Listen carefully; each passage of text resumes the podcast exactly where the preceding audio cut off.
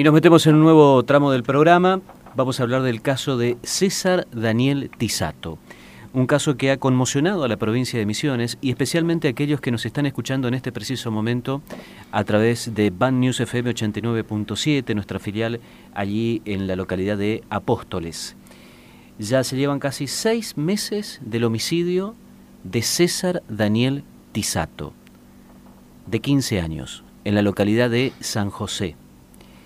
La causa que se tramita en el juzgado de instrucción 4 de la localidad de Apóstoles a cargo del de, magistrado Miguel Ángel Faría. Y es eh, un gusto tenerlo aquí en la radio, al abogado querellante, en este caso de la familia de César Daniel Tisato. Está con nosotros el abogado penalista, el doctor Sebastián Benítez. Doctor, ¿cómo le va? Buenos días, gracias por venir. Muy buenos días a todos, eh, un saludo a la audiencia, gracias por escucharnos. Doctor, eh, a ver, eh, esto ha generado indudablemente muchísima, muchísima expectativa en toda la provincia de Misiones.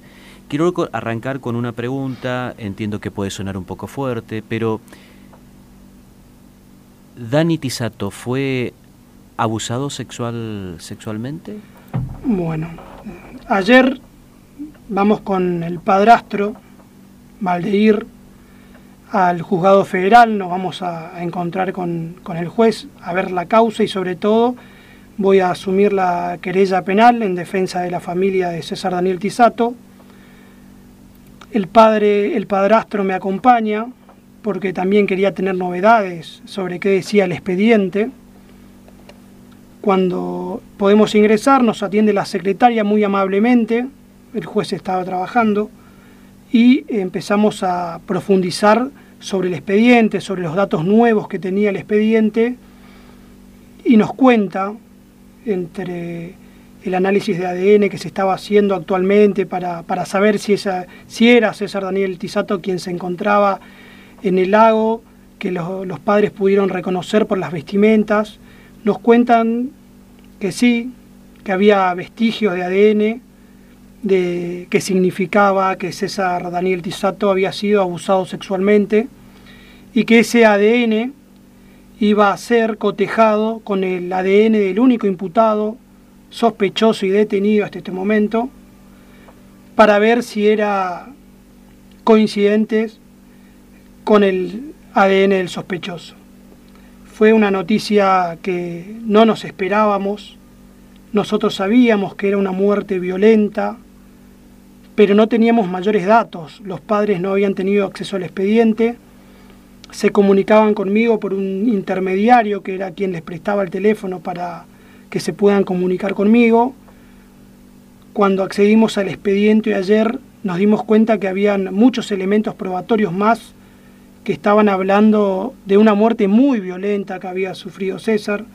En un primer momento se dijo que César había fallecido por eh, ahogamiento o lo que se conoce penalmente como asfixia por inmersión. Lo que queda claro en primer lugar es que César recibió un golpe muy fuerte en el pecho. Dicen que es una herida punzocortante en primer lugar. Creemos que César se resistió, intentó resistirse al abuso, no pudo resistirse al abuso, la, persona que lo acompañaba era muy fuerte, era eh, en apariencia conocía las artes marciales, según lo que se dice, o los datos que pudimos conseguir.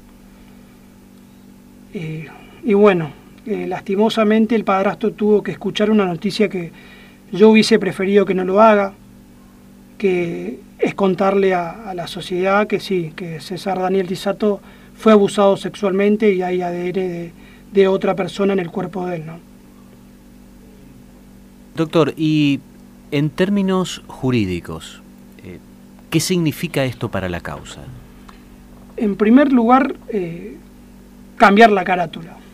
Hoy está imputado el único detenido con un homicidio agravado con alevosía y esto implicaría un cambio de carátula inmediato, que es lo que vamos a pedir apenas podamos tener acceso, es decir, es un homicidio en crímenes causa, que significa que el detenido imputado mató para, que, para ocultar el delito de abuso sexual. Que si es que el cotejo de ADN da positivo, vamos a poder afirmar esto y vamos a pedir inmediatamente que se cambie la calificación legal, que seguramente el fiscal estará trabajando también en ello, eh, que tiene una pena mucho más grave. Si acá hubo abuso sexual y después se mató para que no se encuentre el cuerpo, para que Daniel no pueda contar que habían abusado sexualmente de él.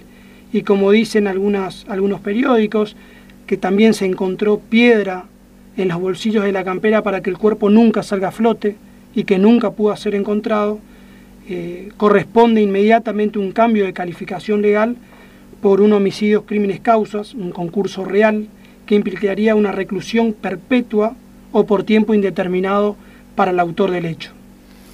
Por lo que podemos observar, doctor, estamos hablando de uno de los hechos criminales eh, con mayor impacto en la provincia de Misiones. Digo, una reclusión a cadena perpetua, eh, me imagino que en, el ámbito penal es una de las máximas, ¿o me equivoco?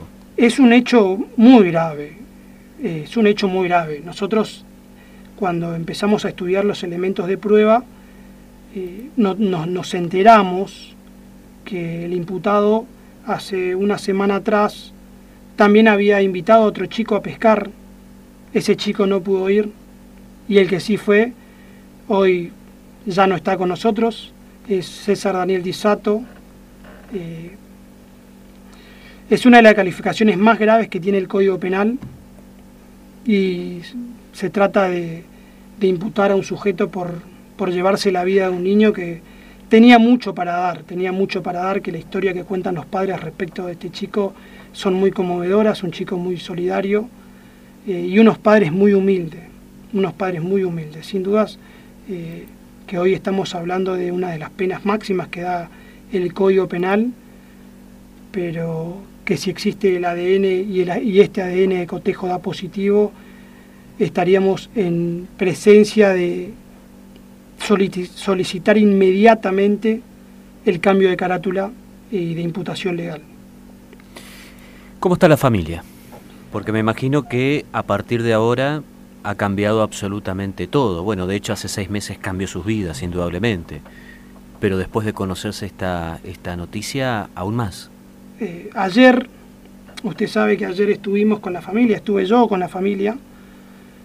La, la madre de Daniel realmente muy compungida, tiene siete meses de embarazo, así que cuando fuimos con el padrastro a ver el expediente yo le pedí profundamente que no le cuente a la madre sobre la carátula del expediente, la nueva carátula que íbamos a pedir, le pedí que no le diga a la madre para que no se entere este hecho nuevo que consta en el expediente porque no queríamos poner en peligro este embarazo que la madre lleva, ¿no es cierto?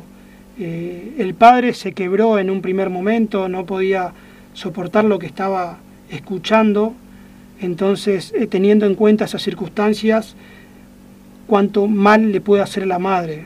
Hoy la familia está realmente muy compungida, es una familia muy humilde que carece de medios eh, básicos, intentando llevar este dolor eh, de la manera que se pueda, con el apoyo de los vecinos y de la familia, pero está muy, muy dolida y no quiero que la, que la madre se entere porque tengo temor de que pueda perder el embarazo.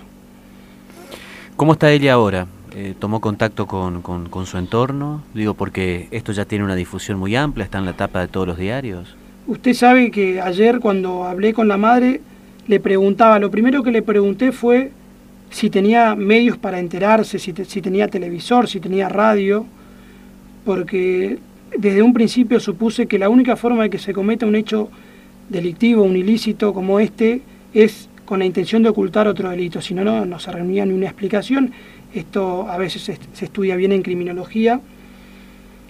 La madre estaba muy dolida, muy dolida, se largaba a llorar cada, cada instante y cada vez que pronunciaba el nombre de Daniel. Entonces lo primero que le pregunto es si había una forma de que ella pueda enterarse a través de los medios de comunicación de, alguna buena noticia o de alguna nueva noticia respecto al imputado y me decía que no, que no tenía acceso, que solamente por lo que le contaba el marido. Así que intenté en todo momento eh, sacarla de este ámbito porque le iba a hacer mucho daño.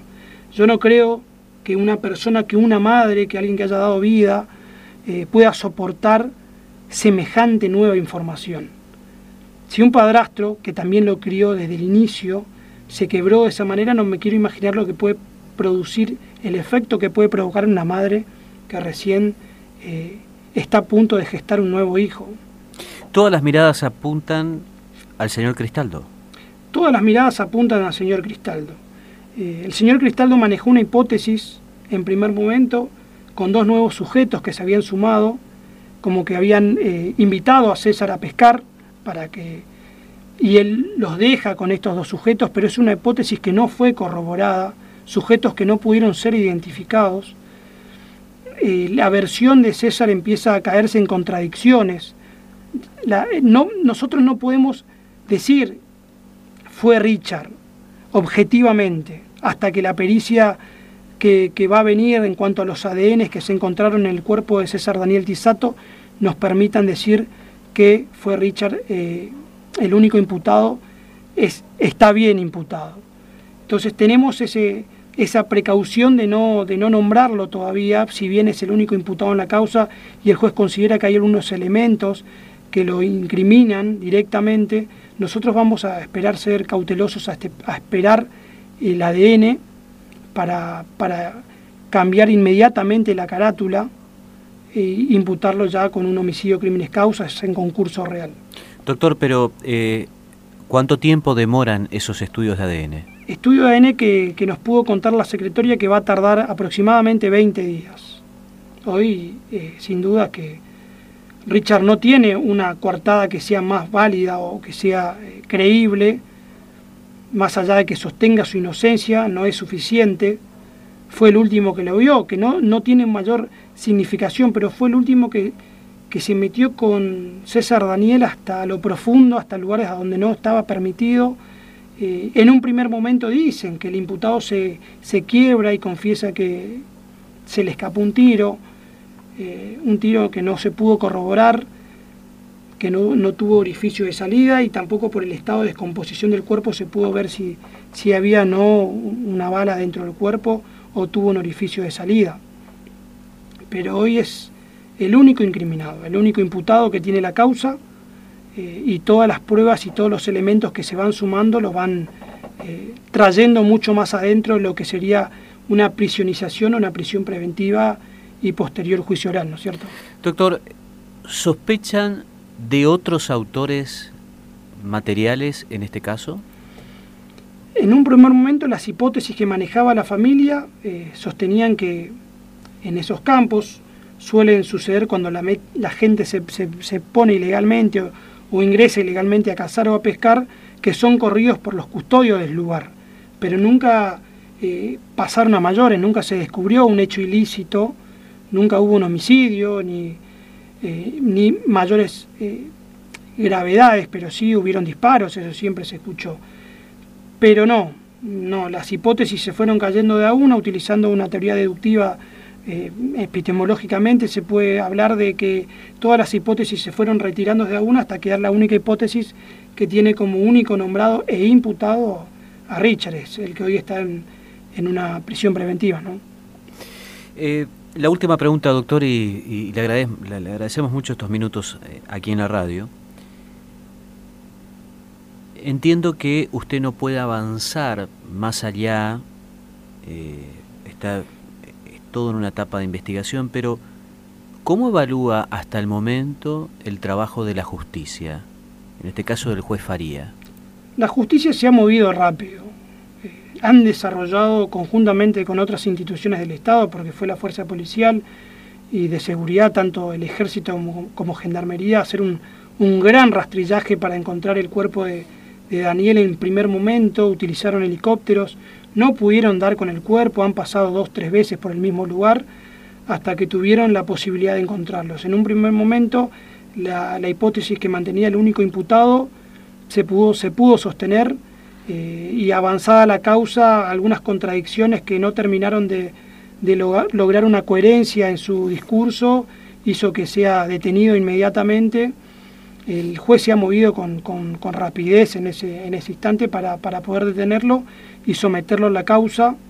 Nosotros lo que buscamos es que si él es el imputado y el cotejo de ADN dan positivo, que, que sufra la prisión que corresponde. No queremos de ninguna manera que un inocente esté detenido, pero creemos que la justicia y otras fuerzas de seguridad han hecho un gran trabajo en este momento.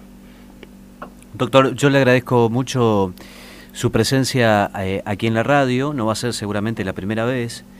Eh, este es un hecho que conmociona a la provincia de Misiones, pero en especial a la zona sur de la provincia de Misiones. Tengo entendido que eh, la familia de la víctima, una familia muy conocida, muy humilde, muy trabajadora, muy conocida, y le dejo el minuto final para la reflexión.